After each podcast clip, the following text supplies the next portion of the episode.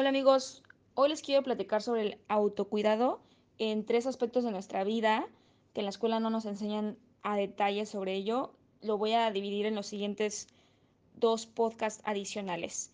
Empezando por la salud. Eh, por razones de estar viviendo sola en diferentes ciudades ha sido que te voy a dar los siguientes siete puntos. Tal vez vayan a ser muy simples o muy específicos, pero son cosas que dejamos pasar con los meses o con los años y a veces pueden traer consecuencias graves. Punto número uno, hacerse estudios de sangre periódicamente. Eh, ya sea niveles de azúcar, colesterol, la verdad es que las, la comida que venden en el súper o incluso la que dan en los restaurantes hoy en día ya pues no sabemos cómo están producidas, ¿no? O qué tanta sal le pongan, etcétera. Y bueno, también no se diga de pues de las relaciones sexuales, de la protección, o sea, pues no se sabe qué pueda tener uno en la sangre, ¿no? Entonces, obviamente, pues tocamos madera para que todo esté bien, pero pues también hay que prevenir. Y, eh, el punto número do dos es la revisión con el dentista cada seis meses. Eso también puede sonar un poco obvio, pero pocas personas conozco que siguen como al pie de la letra estas fórmulas de la vida de un ciudadano responsable. Y créanme que cuando si en algún momento se sienten un poco perdidos de qué hacer con su vida de verdad o planes o algún tipo de organización de su, sí, de su vida, si van al dentista se van a dar cuenta, sí, bueno, a mí me pasa y lo siento, lo he platicado con otra gente que hacer esas cosas que uno deja de lado, pero sabe que tiene que hacer y cuando las hace, empieza como a, generar ideas de, ah, pues acá también debería estar haciendo esto, ¿no? Entonces, como que empieza a tomar un poco de sentido o los planes o, sí, ponerles fecha a las cosas que tenemos que hacer. Punto número tres, ir al ginecólogo.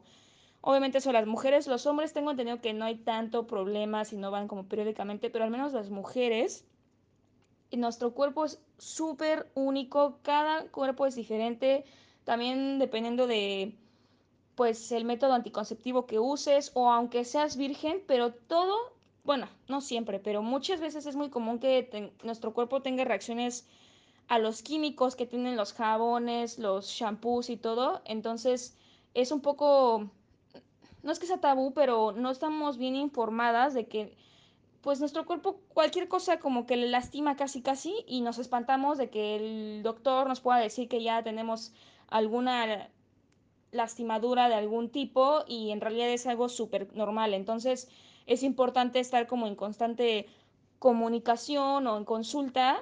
Tampoco te digo que cada mes, pero sí periódicamente, ¿no? Insisto. El número cuatro es cuidar de nuestros hábitos. Eso también se sabe, pero de verdad no sé, el uso del hilo dental, algún tipo de ejercicio, aunque sean 15, 20 minutos de como fle flexibilidad o de yoga o abdominales o lo que sea, incluso para honrar nuestro cuerpo, ¿no? Tomar abundante agua, agua simple, eh, o sea, no refrescos o agua saborizada, es súper importante hidratar nuestro cuerpo, que insisto, también eso lo sabemos, pero pues de hacerlo o sea, llevar la elección, pues no siempre, ¿no?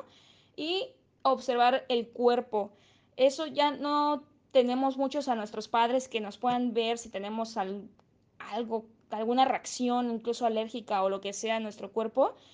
A menos que vivas con alguien y bueno, te vea desnudo, pues tal vez ayuda, ¿no? Pero pues si vives solo, es importante, importante observarse y cuidarse. Punto número 5, ¿qué, cómo y dónde?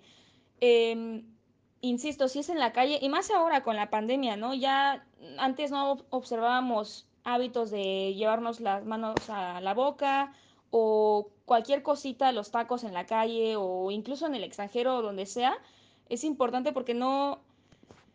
Mmm, tanto la contaminación como ya ahora un virus, pero eh, muchas enfermedades crónicas se generan más que nada por hábitos, más que específicamente algún bicho que tuviera una sola comida, ¿no? O sea, son como cosas que uno va afectando al cuerpo y bueno, para eso hay que cuidarnos, o sea, cada movimiento, sobre todo cuando estamos en la calle. El número 6 es chequeo en el oftalmólogo.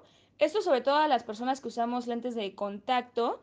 Eh, me hice un tipo de ultrasonido y pues te dice, ¿no? Que si está, qué tan sano está tu ojo, ¿no? Y siento que también es algo que dejamos de lado y nada más checamos cuando ya estamos más grandes y tenemos que usar lentes de vista cansada, pero es importante cuidarlo y también respetar como las fechas de caducidad de esos lentes o simplemente cuidar, ver nuestro ojo, ¿no? También es una parte importante de nuestro cuerpo y hasta que nos duele algo es cuando lo atendemos.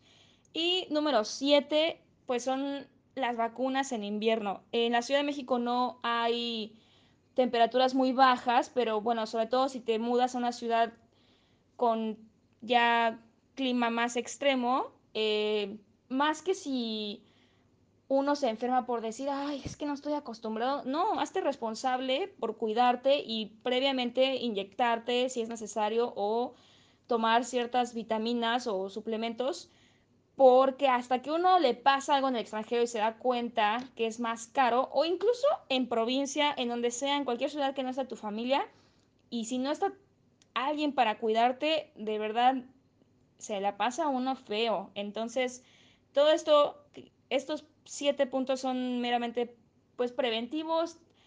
No, no sé si esperabas algo más, pero... Y tengo más en mente, pero va a que son puntos específicos que como tal no hay un manual para ser humano y adulto, entonces te los quise transmitir así específicamente puntual y espero que te guste.